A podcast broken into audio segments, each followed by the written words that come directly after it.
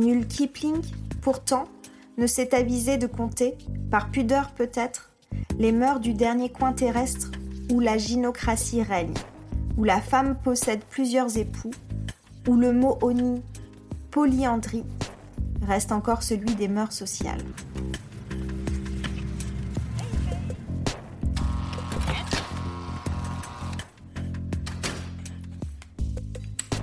Littérature, etc.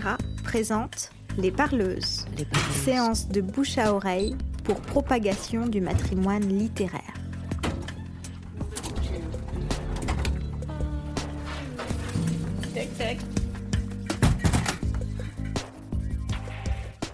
Bienvenue dans la douzième séance des parleuses, séance de bouche à oreille pour en finir avec une histoire de la littérature qui impose le silence aux autrices et donc nuit à la littérature elle-même.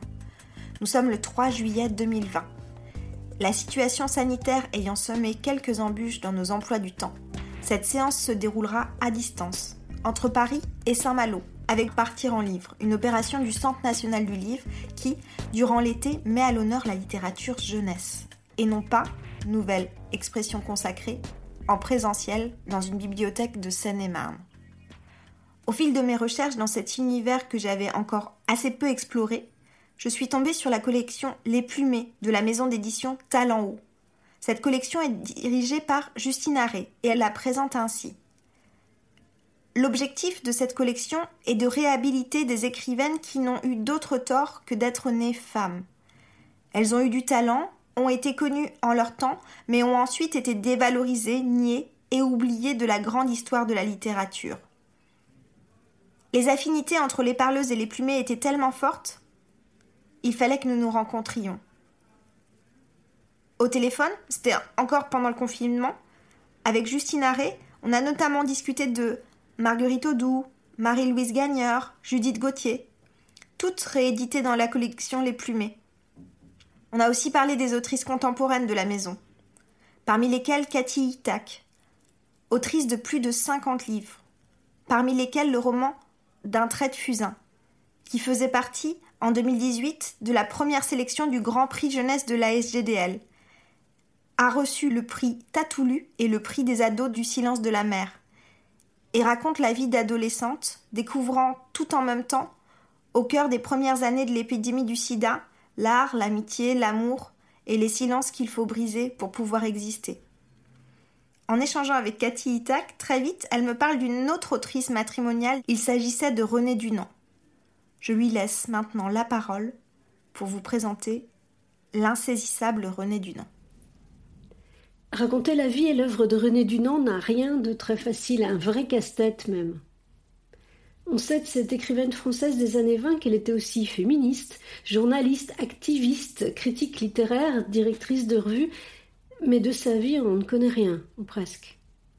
Dans un premier temps, on est tenté de se laisser happer par le mystère qui l'entoure au point d'en oublier ses écrits, ce qui serait une erreur, parce que cent ans plus tard, son œuvre est toujours là et résiste à l'oubli. La première fois que j'ai entendu parler de René Dunant, c'était à propos d'articles qu'elle avait écrits dans la presse anarchiste sur naturisme. Je savais qu'elle était l'autrice de romans d'aventure, mais j'ignorais l'étendue de son talent et de son travail. On trouve en effet dans son œuvre aussi bien des polars, de la science-fiction, du fantastique, des essais, que des romans ésotériques, occultistes, psychologiques et érotiques. Le diable m'emporte si je m'entête dans un genre, écrivait-elle. Il y eut jadis des sciences. On compartimentait tout et la littérature était également constituée par une série de genres parfaitement séparés les uns des autres. Cette manie du distinguo a fait son temps. Littérairement, il n'existe plus que des œuvres. Pourtant, aujourd'hui, ce sont toujours ces romans classés curiosa par les bibliophiles qui sont recherchés. Ces curiosa sont, selon la définition du dictionnaire, je cite, des publications, livres et illustrations de nature libre, libertines et érotiques, destinées aux curieux. Et c'était déjà ces livres-là à son époque que l'on mettait en avant.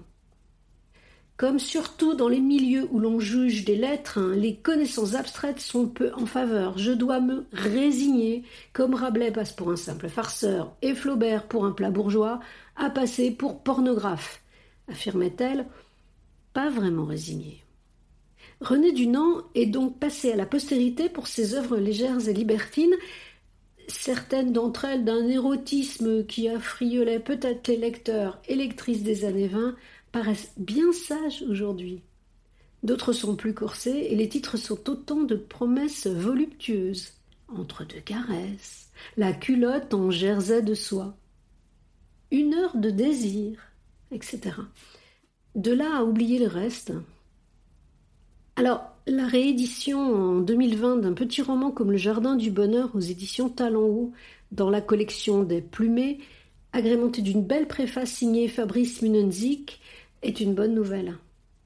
Cette publication rejoint celle, plus confidentielle mais tout aussi passionnante, d'un livre publié en 2015 par les Moutons électriques. Intitulé Le roman de la fin des hommes, il rassemble plusieurs ouvrages de René Dunant et non des moindres.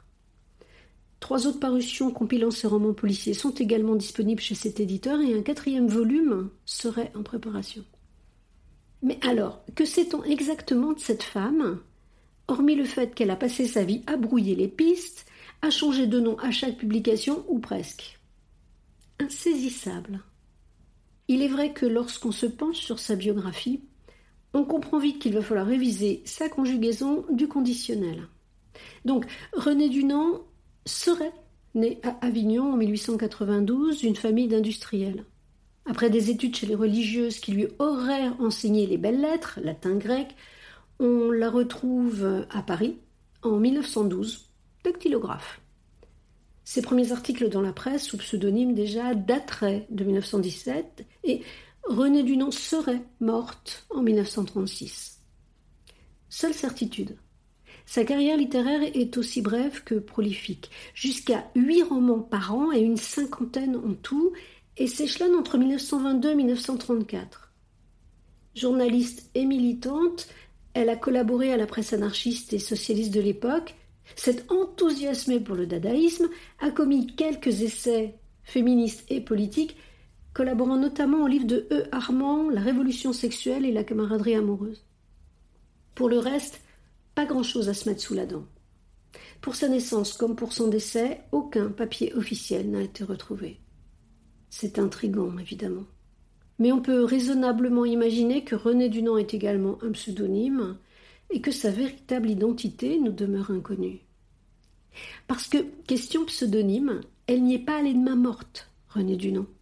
Elle en a usé et abusé, signant tout aussi bien Luce Borromée, qui, Ethel Maxing, Laure Héron, Louise Dormienne, que El Chico, Georges Damian ou William Strafford des dizaines de pseudonymes qu'elle revendiquera ou non. Dans ce fouillis hétéroclite, on lui attribuera de ce fait des œuvres qui ne sont pas d'elle. Aujourd'hui encore, ses biographes cherchent à démêler le vrai du faux. Il et elle ne sont pas au bout de leur peine. Il est facile de comprendre que lorsqu'on écrit la littérature érotique, par exemple, on le fasse sous pseudo. Aujourd'hui encore, la plupart des autrices ou des auteurs de ces textes le font. Pareil dans la presse militante, où les noms sont la plupart du temps fictifs, histoire d'échapper à d'éventuelles poursuites judiciaires. Ce qui n'empêchera pas René Dunant d'être fiché par la police en 1924 en tant que femme de lettres, publiciste et cataloguée de révolutionnaire. Et les témoignages de l'époque ne manquent pas quant à sa personnalité. Dans la presse où sa plume est vive, acérée, on la déteste, on la craint, on n'hésite pas à la qualifier de vitrioleuse ou de pétroleuse. Elle s'en moque. Je suis seule au monde de mon avis, ce qui est loin au demeurant de me donner tort, dit-elle à ses détracteurs. Ses relations avec ses éditeurs ne sont pas non plus de tout repos. Électron libre, elle n'en fait qu'à sa tête. Elle signe par exemple un contrat d'exclusivité pour dix ans avec la prestigieuse maison d'édition Albin Michel mais elles l'auront à peine un an plus tard, sans préavis, en allant proposer ses romans ailleurs. Alors très vite, le ton monte entre son éditeur et elle. Elle vit du père, se querelle, au point qu'Albin Michel lui interdise l'accès de sa maison d'édition. Il s'emporte et lui écrit Il me serait facile de mon côté de démontrer l'impossibilité pour une certaine femme de lettres dépourvue complètement de culture d'écrire des ouvrages dans lesquels il y a des citations latines et grecques, langue dont elle n'a pas la moindre connaissance. Elle lui répond quelques jours plus tard, à peu près sur le même ton. Vous pouvez publier faire sonner à son de trompe que je ne suis pas l'auteur de mes livres. Ce sera du réchauffé. Et d'ailleurs, on l'a répété depuis que j'écris. Ça me ferait une belle publicité tout de même, venant de votre part. Et voilà que la rumeur se répand. René Dunant n'existerait pas, que derrière se cacherait quelqu'un d'autre. Alors c'est ça. Si on ne peut pas faire disparaître l'œuvre, on tente de faire disparaître euh, la femme. La manœuvre est classique. Une femme indépendante, intelligente, qui parle haut, qui passe son temps à sortir du cadre, qui ne se laisse pas faire, qui est entêtée, virulente, peut-être colérique, féministe, revendiquant une sexualité libre et non normée, elle parlera très librement d'homosexualité, de camaraderie amoureuse et d'amour libre. Bref, une femme qui dérange l'ordre établi et qui ne se cantonne pas à un genre littéraire assigné, on a vite fait de dire que eh ben c'est un homme. On évoque alors un certain Georges Dunant, pour lequel René n'aurait été qu'un prêtre non. Mais Fabrice Munenzik, biographe de la romancière, démontrera plus tard que ce serait au contraire Georges Dunant qui aurait usurpé l'identité de René Dunant, en se faisant passer pour elle, du plumeur à la plumée, donc. Alors, à petits pas, s'approcher de son œuvre. Parce que c'est finalement là que se dessine le mieux la personnalité de cette femme hors du commun qui se disait prête, en cas de révolution, à œuvrer dans n'importe quel poste, si humble soit-il, pour reconstruire le monde, s'affirmant d'ores et déjà anarchiste et rebelle.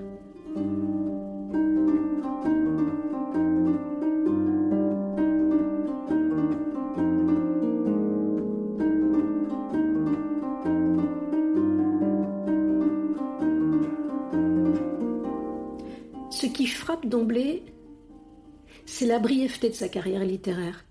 Une douzaine d'années comme une fulgurance entre 1922 et 1934.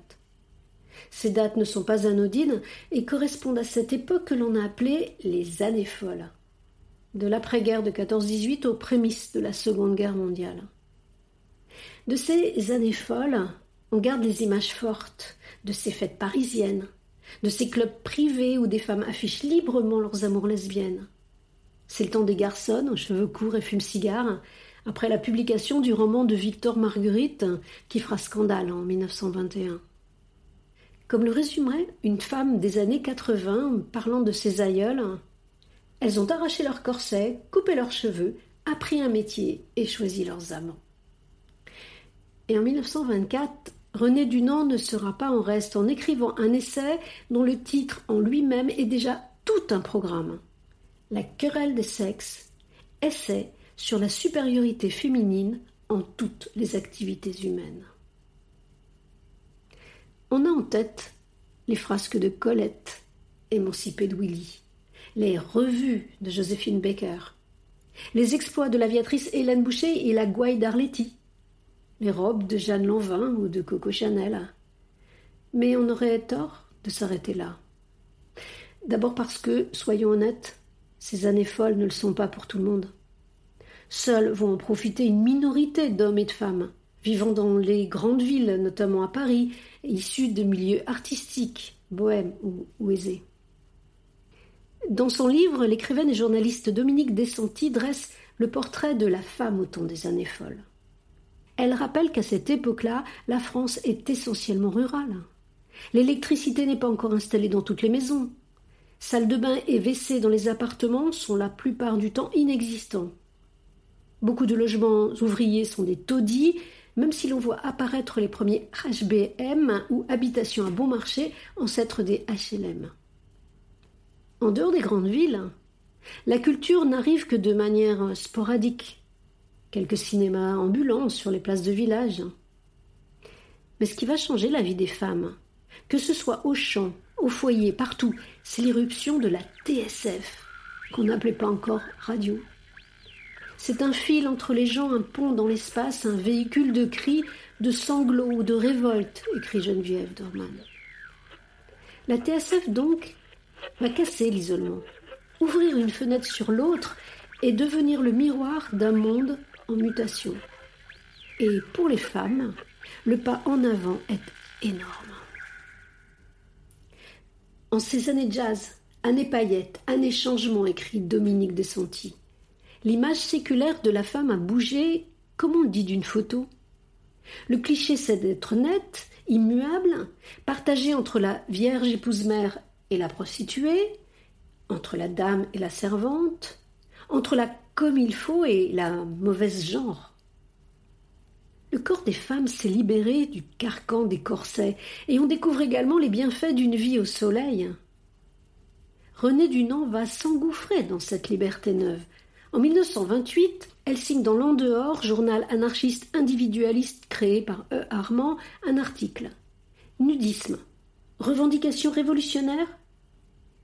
Dans lequel elle explique combien le vêtement a conditionné la pudeur. Elle développera ce sujet dans son roman La chair au soleil, paru deux années plus tard. Le vêtement, écrit-elle dans la préface du roman, est l'ennemi du corps. Il lui donne une sensibilité extrême aux variations de température. Il le fait vivre dans une sorte de buée malsaine et qui arrête le fonctionnement des glandes superficielles. Il modifie les sécrétions, il interdit enfin la visite au cœur de nos tissus des radiations solaires qui sont le principe même de la vie. Elle explique la naissance de ce mouvement nudiste, qui admet que l'on se vête, certes, mais en société, et pour ne pas donner à ses actes le caractère d'une révolution extravagante, pour éviter aussi la prise des lois qui n'ont pas encore compris, et comme toutes les lois, qui comprendront trop tard. Affirmons que c'est sans nul doute là un des mouvements les plus salubres que l'on ait vus depuis des siècles. Elle conclut sa préface en disant que ce livre a donc été écrit à la gloire ou, si l'on veut, la défense et l'illustration de la vie nue. Le livre est en effet accompagné de quatorze photos prises dans les centres gymniques de France et d'Algérie. Aujourd'hui, on parlerait plus volontiers de centres naturistes. Le naturisme englobant en effet le nudisme dans une dimension plus vaste, de relation avec la nature et de vie en symbiose avec elle. Mais on ne sait pas si René Dunant l'a pratiqué de manière assidue. Peut-être préférait-elle l'ombre de ses livres. On sait, en effet, qu'elle se ruinait dans des achats bibliophiles et que des soucis d'argent la pousseront à vendre une partie de sa bibliothèque. Mais cette liberté du corps, de la vie au grand air, du choix libre et assumé de sa sexualité, ce grand mouvement émancipateur dont elle se fait l'écho se double aussi d'un appétit féroce pour les découvertes, les horizons nouveaux et les pays lointains.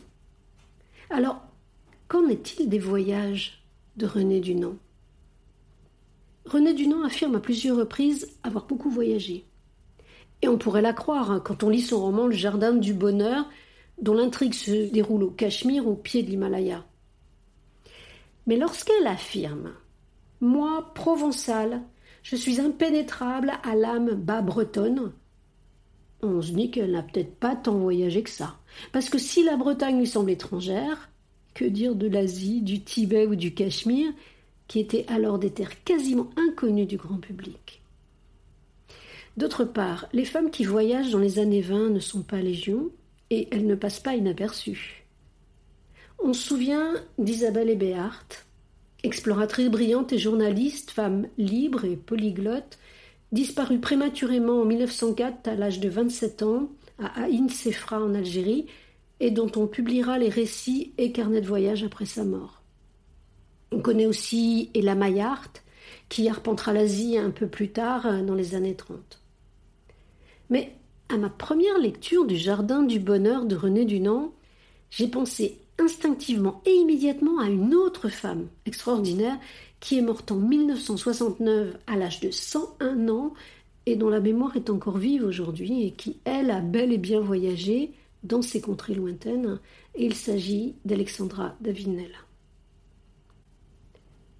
Alexandra Davinil partage avec René Dunant sa fréquentation des milieux anarchistes. On ne le sait peut-être pas, mais dans sa prime jeunesse, Alexandra Davinel a en effet rencontré et fréquenté le géographe libertaire Élisée Reclus. Élisée Reclus est l'auteur d'une œuvre imposante et qui fait encore autorité aujourd'hui avec sa géographie universelle en 19 tomes, ou L'homme et la terre en 6 volumes, dans lesquels il va poser le premier les bases de ce qu'on appelle aujourd'hui l'écologie, la géopolitique, et dont les propos étonnent toujours par leur modernité. Il aura sur la jeune fille une influence certaine et durable, même si Alexandra s'écarte assez vite de ce courant libertaire et humaniste.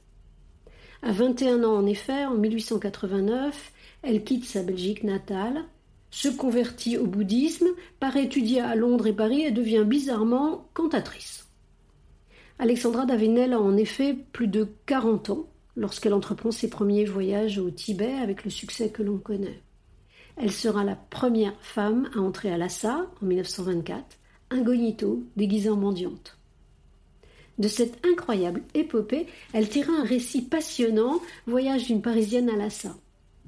Dès son retour en Europe, elle entame une série de conférences pour parler de ses voyages. Elle est reçue dans les salons, adulée, admirée, elle fait la une des journaux, et Renée Dunant ne peut pas être passée à côté d'une telle femme. Alors, peut-être a-t-elle assisté à une de ces conférences? Ou lu les articles la concernant, ou bien ses livres, on peut même rêver qu'elles se sont rencontrées. Alexandra Davinel avait de quoi alimenter par ses récits l'imaginaire romanesque de René Dunant. Pour vérifier cette intuition d'une connexion entre ces deux femmes, j'ai contacté Fabrice Munenzik, spécialiste de l'œuvre de René Dunant et qui se présente comme un archéologue littéraire. Il travaille actuellement à la réédition de ses textes et je lui ai demandé son avis sur les supposés voyages de l'écrivaine et s'il était possible d'envisager une connexion avec Alexandra Davinel. Sa réponse ne s'est pas fait attendre et elle m'a enchanté. Il m'écrit, je cite ah, les fameux voyages de René Dunant, vaste sujet. Pour moi, il s'agit d'une mystification. En 1919, la romancière disait Le malheur, c'est que je triche, et il y a des gens qui s'y trompent. Les informations biographiques sont contradictoires. René Dunant aurait voyagé dans le monde alors qu'elle ne semble pas avoir quitté la France. Et le chercheur avance l'hypothèse suivante. René Dunant avait des réseaux très étendus, juristes, policiers, avocats, etc., ainsi qu'explorateurs, grâce auxquels elle avait accès à de nombreuses informations très pointues et des témoignages de première main.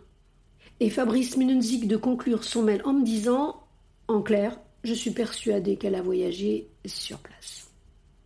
Voyageuse immobile, donc, c'est insaisissable, René Dunant. Et qu'en est-il d'une éventuelle connexion avec Alexandra Davinel? Fabrice Munenzik m'éclaire également sur ce point en m'écrivant ces quelques lignes. Le lien entre Dunant et Davinel a été révélé par Irène Frein dans son ouvrage À la recherche du royaume. Ainsi, mon intuition était bonne et ces révélations m'ouvraient de nouvelles perspectives.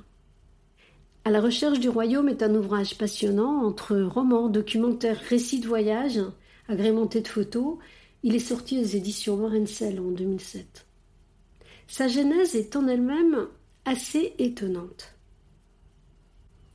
Marensel, l'éditrice, met un jour entre les mains d'Irène Frein un exemplaire de Cachemire, Jardin du Bonheur, de René Dunant, en lui disant qu'il y a là euh, une histoire pour elle. Irène Frein, tout d'abord, n'est pas enthousiasmée par le texte de René Dunant, mais juste intriguée. Ce court roman aborde en effet un thème assez original, celui de la polyandrie. La polyandrie est, selon le dictionnaire, le fait pour une femme d'avoir simultanément plusieurs maris. Son pendant est la polygamie, plusieurs femmes pour un seul homme. Le roman de René Dunant raconte donc l'histoire d'une souveraine cruelle dans les contreforts de l'Himalaya, qui n'hésite pas à égorger ses maris lorsque ceux-ci ont cessé de lui plaire, et qui règne en maîtresse femme sur la jante masculine. Irène Frein tout d'abord est intriguée par la préface de René Dunant qui commence par ces mots. Notre époque a grandi le monde. Je veux dire que personne désormais ne peut ignorer qu'au-delà de la ville, du département, des frontières, bornes morales et intellectuelles d'antan, des humanités vives, aussi utiles à l'ordre souverain du cosmos que la nôtre, sans doute en tout cas égales en dignité là où les cartes de jadis portaient des taches mystérieuses. Chacun sait donc que règnent les mêmes désirs, les mêmes passions, les mêmes joies et les mêmes douleurs qui nous entourent. Plus loin, elle ajoute Je ne prétends point raconter ici l'Asie. Il y faudrait deux pièces et plusieurs titans de génie, mais je veux offrir au lecteur la vision originale d'un coin du Tibet qui n'est pas encore pollué par l'encre stylographique. Puis elle explique qu'elle tient tous les détails de cette étrange affaire et de cette tragédie galante d'un de ses proches et que son imagination est nulle en ce livre, hors la mise sous forme littéraire d'un drame vécu. Ce sont ses mots. C'est vrai qu'elle est intrigante, cette préface. Comme si René Dunant avait voulu insister sur l'aspect véridique de son récit. Et cela pique la curiosité d'Irène Frein qui, en bonne exploratrice moderne, va d'abord mener son enquête sur la toile. D'abord pour en savoir plus sur René Dunant, dont elle entend parler pour la première fois. Mais là, comme tous ceux et celles qui font ces recherches, elle se casse les dents, puisqu'on ne sait quasiment rien sur la vie de la romancière. Alors Irène Frein lit et relit Cachemire, Jardin du bonheur que lui a donné son éditrice. Elle trouve mal écrite cette bluette érotique, comme elle dit. Mais le texte éveille cependant en elle des flots de souvenirs. Irène Frein a voyagé dans l'Himalaya quelques années auparavant et elle retrouve dans ce roman des paysages, des lieux, des sensations, des odeurs. Et soudain, le roman de René Dunant l'obsède, ne la laisse plus en repos. Irène en est persuadée, il doit y avoir un fond de vérité dans ce texte. Alors elle s'acharne découvre que les lieux décrits par René Dunant existent bien, que les faits historiques sont avérés et leurs descriptions précises.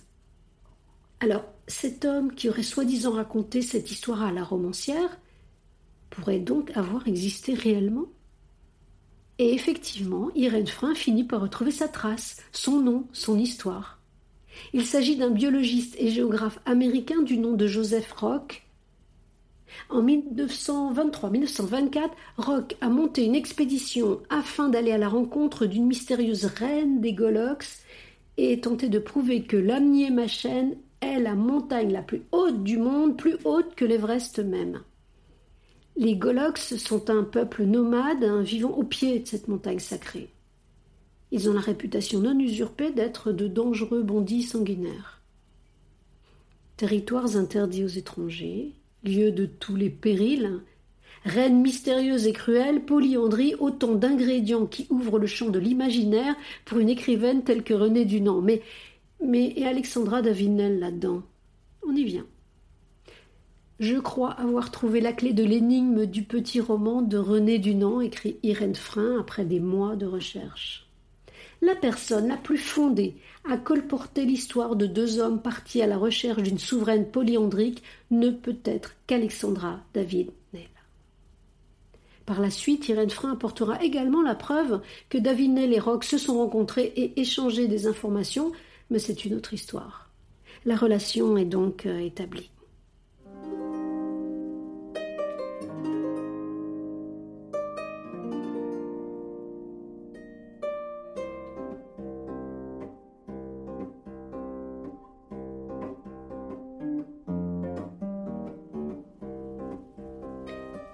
Mais comment René Dunant aborde-t-elle le sujet de la polyandrie?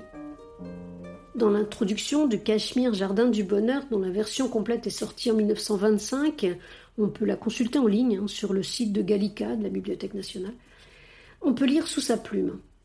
J'évoque les terres tibétaines où les rapports de sexe sont précisément à l'opposite de ceux qui régissent le monde musulman. La femme seule règne en ces contrées perdues et peuplées pourtant depuis l'origine du monde. Elle épouse autant d'hommes qui lui plaît et les commande. Concevez-vous cela? Ces mœurs étonnantes ont leur noblesse, leur beauté et leur esprit. Au surplus, poursuit René Dunant, je ne suis pas moraliste. J'ai beaucoup voyagé et nulle part les hommes ne m'ont paru meilleurs. Le certain est que donc seulement la polyandrie crée d'étonnants cas passionnels, qui bouleverseraient tous nos codes de convenance et nos principes sociaux. Puis elle enfonce le clou. Quel fait au monde, lorsqu'il établit un ordre de relation entre les êtres, n'attire pas la critique? Qu'on me cite un lieu au monde où ne règne point de vice, ni de haine, ni de tromperie, le matriarcat en crée-t-il plus que le système contraire? Là, on retrouve la Renée Dunant, féministe, anarchiste, prête à renverser l'ordre établi et à pourfendre le patriarcat, à une époque où les femmes en France n'avaient pas le droit de vote. Il faudra pour cela attendre 1944, ni même celui de travailler sans l'autorisation de leur mari, il faudra attendre 1965. Rappelons aussi que dans ces années d'après-guerre, il faut repeupler l'Hexagone. en 1920 et promulgué une loi qui assimile la contraception à un avortement, qui lui-même est considéré comme un crime. C'est une loi liberticide. Et ce sont encore les femmes qui vont en faire les frais.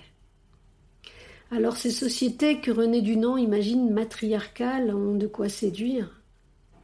Mais il faut être honnête. Là, elle s'est un peu emballée, René, voire foudroyée, en juxtaposant la polyandrie et le matriarcat. Parce que si son esprit féministe et libertaire se projette sur un schéma de société matriarcale et polyandrique, où les femmes auraient le pouvoir de décider de tout, avec la liberté d'avoir plusieurs maris à leur service et autorité sur eux, la réalité himalayenne est tout autre. Dans ces hauts plateaux isolés, la vie est extrêmement rude, les ressources rares. Pour assurer la sécurité des femmes lorsque les hommes sont absents, et surtout pour empêcher le démantèlement des terres dont seuls les hommes héritent, existait effectivement dans plusieurs peuplades ce qu'on appelle une polyandrie fraternelle ou adelphique, qui signifie que les époux d'une même femme sont des frères. On retrouve cette organisation familiale notamment au Népal, pas loin du Tibet. Dans son documentaire radiophonique Népal épouser une fratrie, que l'on peut écouter en podcast sur le site de France Culture, Anne-Julie Martin est allée à la rencontre de ces femmes qui décrivent effectivement des pratiques polyandriques, mais aussi et surtout une société patriarcale implacable. Un homme choisit la femme qui lui plaît et amène ses frères avec lui.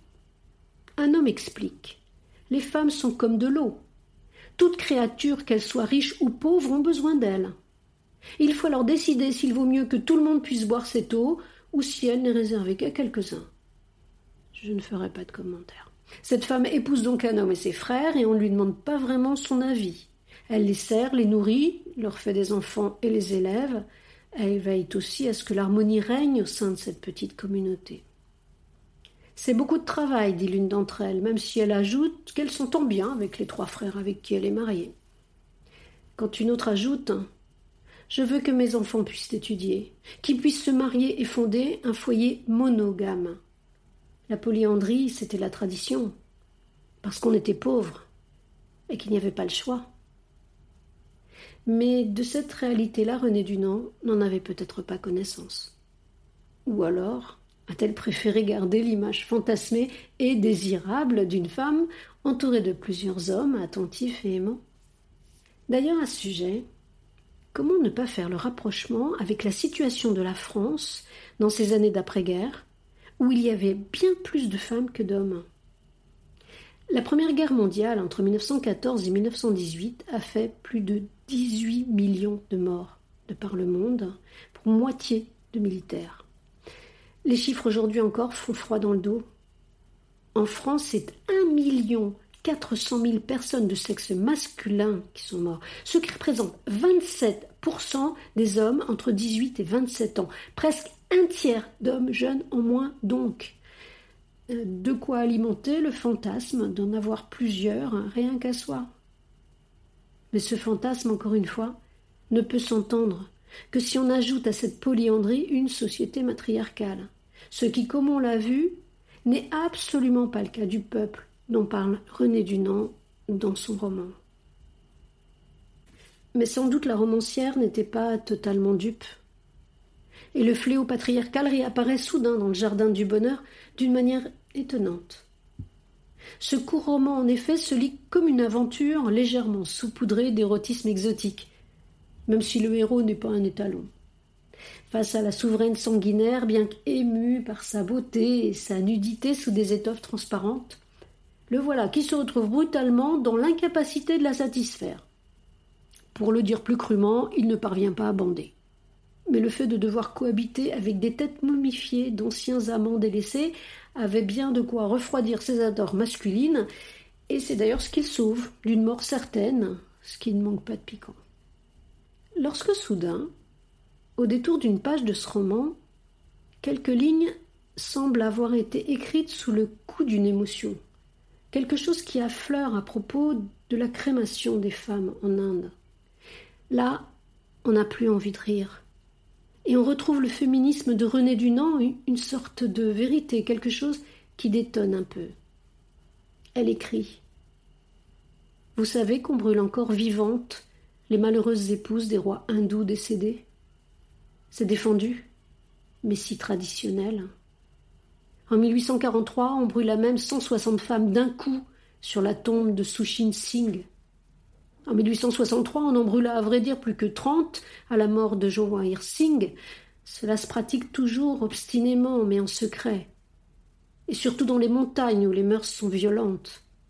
En tout cas, la mort de Gulab Singh, une des veuves brûlées vives, tomba du bûcher avant la combustion totale et accoucha d'une fillette. Elle est peut-être là la vérité de ce roman dans ces quelques lignes.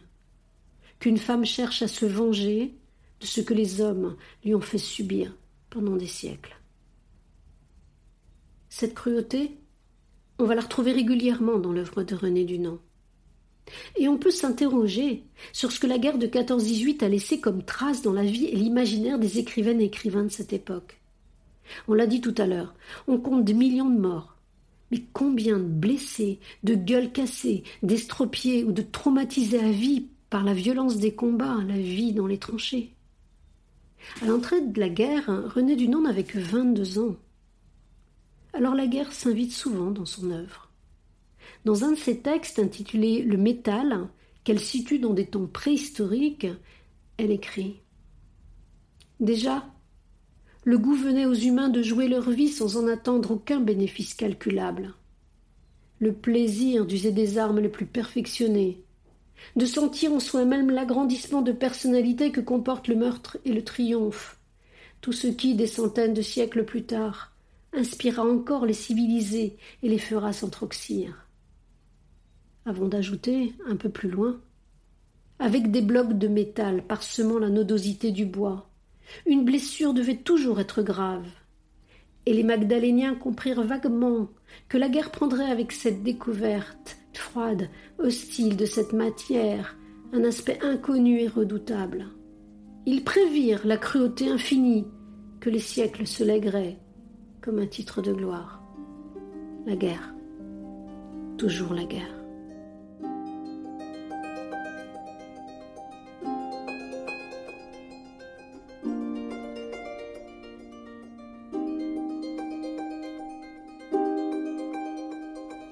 La guerre de 14-18 s'achève à peine, avec le bilan que l'on sait qu'une pandémie se répand dans le monde et le plonge à nouveau dans la mort et la désolation. Contrairement à ce que son nom semble indiquer, la grippe espagnole ne vient pas d'Espagne, mais des États-Unis. Cependant, dans les pays en guerre, l'information est censurée pour ne pas nuire au moral des troupes, contrairement à l'Espagne qui, elle, vit en paix. Cette grippe espagnole, donc, est une maladie respiratoire foudroyante. Elle tue en quelques jours, quelques heures parfois, et de préférence des sujets jeunes de moins de 30 ans. En France, on dénombrera 240 000 morts. Elle en aurait fait plus de 100 millions dans le monde. Cette guerre meurtrière, couplée à cette pandémie effrayante, a de quoi frapper les esprits et bouleverser tous les imaginaires. Il semble assez évident que René Dunant a tout cela en tête lorsqu'elle entreprend la rédaction du roman de la fin du monde tel qu'il est annoncé dès 1924. En 1925, le texte sort sous un autre titre, La dernière jouissance. Et ce glissement d'un titre à l'autre est assez représentatif de l'œuvre de René Dunant. Dans ce roman de science-fiction que le grand H.G. Wells n'aurait pas désavoué, il ne fallait surtout pas oublier l'amour, les corps, la jouissance, fut-elle la dernière. Si j'ai choisi de clore ce podcast par la lecture d'un extrait du début de La dernière jouissance, vous allez tout de suite comprendre pourquoi. L'histoire de cette maladie qui se répand sur le monde et le plonge dans le chaos n'est pas sans nous rappeler quelque chose. Mais avant de vous laisser écouter les mots si contemporains de René Dunant, je tiens à remercier particulièrement Fabrice Menenzik pour sa disponibilité, sa lecture et sa mise à disposition de documents ainsi que Dominique Petit qui m'a fait découvrir euh, René Dunant il y a une vingtaine d'années lorsque nous avons travaillé ensemble sur le naturisme et l'anarchisme. Merci aux moutons électriques qui ont republié le roman de la fin des hommes, La dernière jouissance, et qui travaillent à la réédition régulière de son œuvre. Concernant la relation de René Dunant et d'Alexandra Davinel, De l'Himalaya et de la polyandrie, je vous conseille le passionnant livre d'Irène Frein à la recherche du royaume. Je remercie également les éditions Talon Haut, Laurence Faron et Justine Harry pour leur mise en lumière de ces femmes écrivaines oubliées dans leur belle collection Les Plumées. Elles vont avoir du travail pour des années et René Dunant, insaisissable et à peine esquissé dans ce podcast qui avait bien sa place. Merci aussi à Tiffaine Escarguel pour les notes de harpe, extraites du morceau Le Fils du Dragon. Et bien sûr, merci aux parleuses, hein, qui, dans le cadre de partir en livre, m'ont donné l'occasion et le plaisir de me pencher sur cette femme d'exception. Et maintenant, place au mot de René Dunant, inspiré et visionnaire, écrit en 1925, extrait de La dernière jouissance.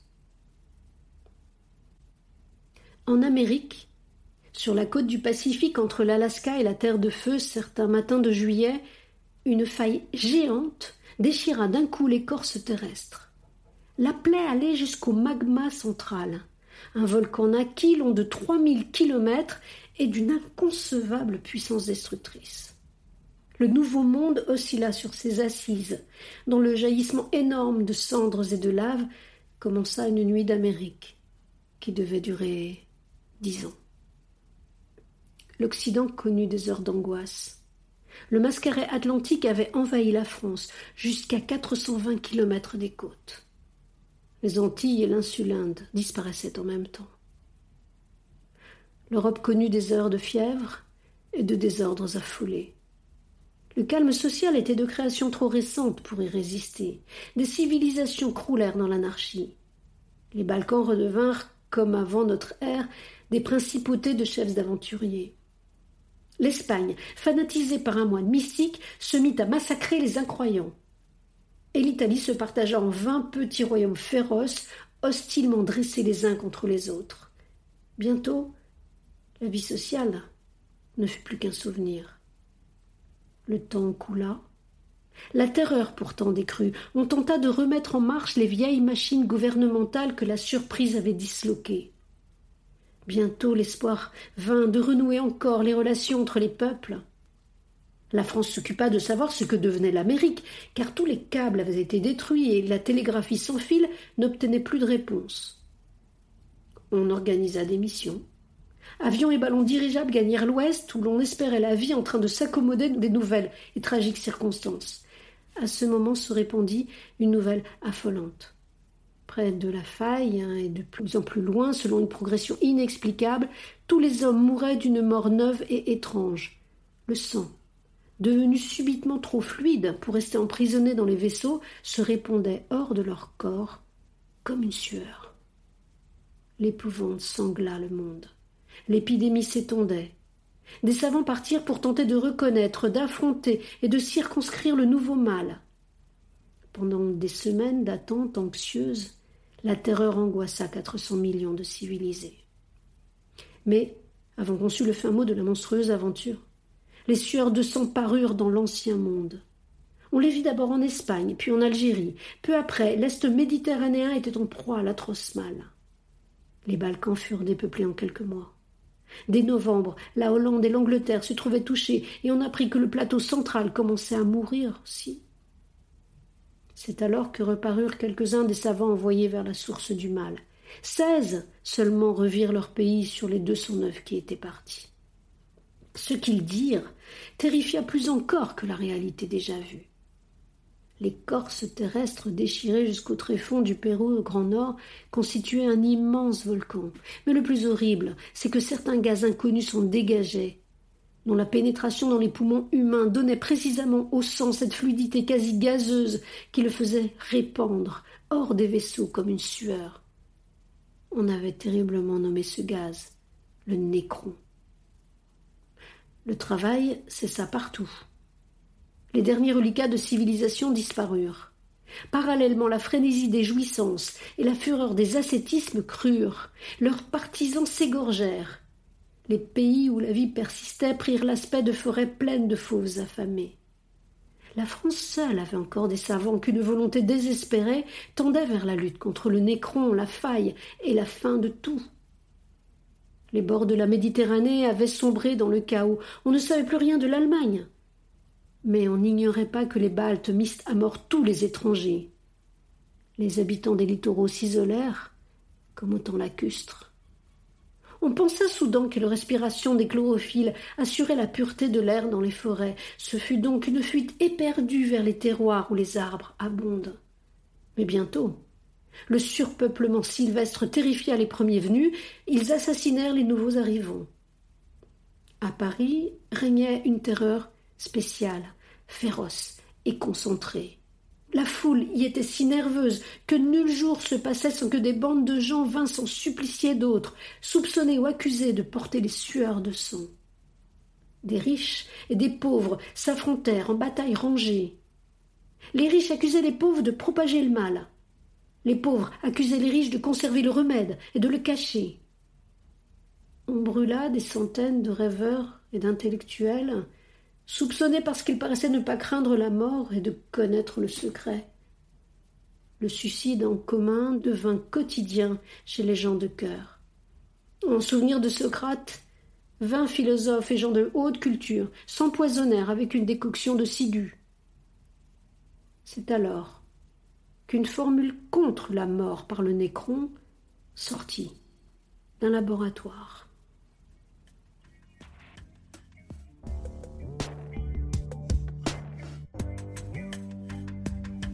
C'était Les Parleuses, un podcast itinérant imaginé par Littérature, etc. Marraine des Parleuses, Chloé Delhomme. Direction artistique, Aurélie Olivier. Administratrice de production, Sarah Elliott. Ingénieur son, Lucie Piou. Et merci spéciaux à Pascaline Mangin, Anna Rizzello et François Annick. Les Parleuses, un projet soutenu par la Sophia, la DRAC Île-de-France, la région Île-de-France, la région Hauts-de-France, la métropole européenne de Lille, la ville de Lille et les 104 contributoristes de notre financement participatif.